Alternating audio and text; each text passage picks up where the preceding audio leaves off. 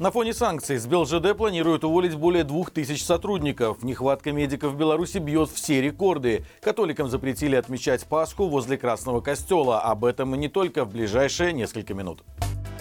На БелЖД планируют уволить более 2600 сотрудников. Об этом стало известно сообществу железнодорожников Беларуси. В распоряжение инициативы попал документ об оптимизации организации Минтранса на текущий год, датированный 15 марта. Согласно нему, сокращения должны затронуть почти каждую из 22 организаций БелЖД. По плану чиновников только на железной дороге должны уволить около 2000 сотрудников. При этом в структуре высвободится более 40 миллионов рублей. Назначение и распространение сэкономленных таким образом средств остается неизвестным, как и судьба уволенных. Отметим, что ранее сообщество железнодорожников сообщало о перспективе лишения работы более 8 тысяч сотрудников. В БелЖД такую информацию назвали провокацией. Тем не менее, оптимизация все же грядет ввиду огромных убытков, которые понесли понесла БелЖД после введения санкций ЕС из-за поддержки структуры российской агрессии в Украине. Вместе с тем на железной дороге происходят не только сокращения, но и кадровые чистки. Как стало известно нашей Ниве, с прошлой недели силовики производят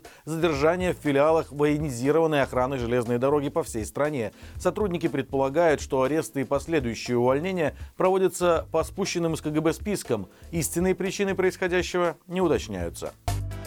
В Беларуси не хватает около 9 тысяч медиков. Согласно данным Общереспубликанского банка вакансий, в стране требуется почти 5 тысяч врачей и специалистов. Для сравнения, согласно данным за январь текущего года, количество свободных мест в медучреждениях увеличилось почти на тысячу. При этом кадровый дефицит в здравоохранении не удается решить уже не первый год. Одна из причин – трудовая миграция. Известно, что только за 2021 год в разгар пандемии коронавируса из страны выехало более тысячи врачей и среднего медперсонала. Помимо этого, зарплаты, которые предлагают специалистам, в разы ниже оплаты труда в европейских странах. Так, в половине имеющихся вакансий врачам готовы платить около 1000 рублей до вычета налогов, а медсестрам до 800 рублей. Для решения кадрового вопроса в медицинской сфере чиновники рассматривают различные варианты, в том числе обязательную отработку в течение 10 лет для выпускников, которые обучались на бюджете. Литва запретила ввозить древесину из Казахстана и Кыргызстана. Через эти страны Беларусь отправляла в Европу продукцию своих предприятий. В заявлении таможенного департамента при Литовском министерстве финансов говорится, что с начала войны в Украине увеличилось количество попыток ввоза древесины или лесоматериалов, произведенных в России и Беларуси, в обход ограниченных мер. Для того, чтобы этого избежать, и была закрыта лазейка, когда Минск через фирмы прокладки продавал дерево в Казахстан или Кыргызстан и уже оттуда экспортировал его в Европу. Таможенники также стали требовать, чтобы товары сопровождались не только документами, подтверждающими вывоз из третьей страны, но и документами, подтверждающими их происхождение. В случаях отсутствия древесины и другая продукция просто будет разворачиваться на границе. Отметим, что в первом квартале 2023 года таможенная служба Литвы отказывала в процедурах импорта, экспорта и транзита почти 9 тысяч раз. Опубликована новая концепция безопасности Беларуси и кажется, что режим собрал в ней все свои конспирологические страхи. Так, авторы документа уверены, что весь мир находится в напряжении из-за разрушения существующего миропорядка. Мировая экономика неустойчива из-за передела сфер влияния и санкций, которые используют для влияния на неугодные государства. Создатели концепции указывают, что разрабатываются новые виды вооружений с использованием квантовых, гиперзвуковых, нано и биотехнологий и искусственного интеллекта интеллекта, но какие страны ведут разработки не уточняют. Авторы документа видят предпосылки для военной экспансии не только на Земле, но и в околоземном космическом пространстве. Беспокоятся они о том, что все больше стран хотят стать обладателями ядерного оружия или разместить его на своей территории. При этом в документе говорится, что Беларусь готова защищать себя в любых условиях. Военный потенциал и оборонительные системы находятся на достаточном уровне. Помимо прочего, чтобы противостоять угрозам, предлагается развивать современное культурное пространство страны, защищать историческую память, заниматься патриотическим воспитанием и сохранять традиционные семейные ценности.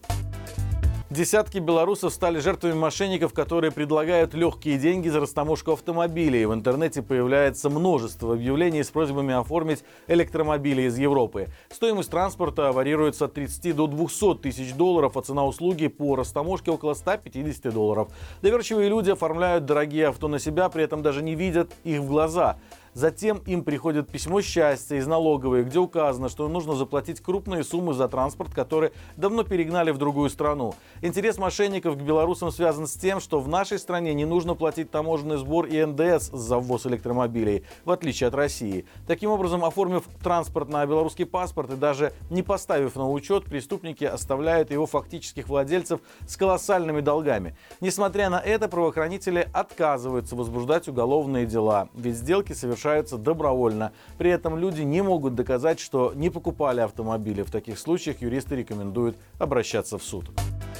Католики и протестанты в воскресенье отметили Пасху. В Минске сотни верующих прошли по центру города крестным ходом. Традиционно шествие началось от архикафедрального костела и проходило по площади Свободы, улицам Интернациональной, Комсомольской, Революционной. После этого верующие направились в храм, где прошло праздничное богослужение. Однако омрачить праздник Мингорисполкому все же удалось, потому что городские власти запретили пасхальные службы возле Красного костела. Там заявили, что не согласовывают проведение заявленных массовых мероприятий мероприятии сообщают о недопустимости нарушения общиной действующего законодательства Республики Беларусь. Напомню, что Красный костел закрыт уже более полугода.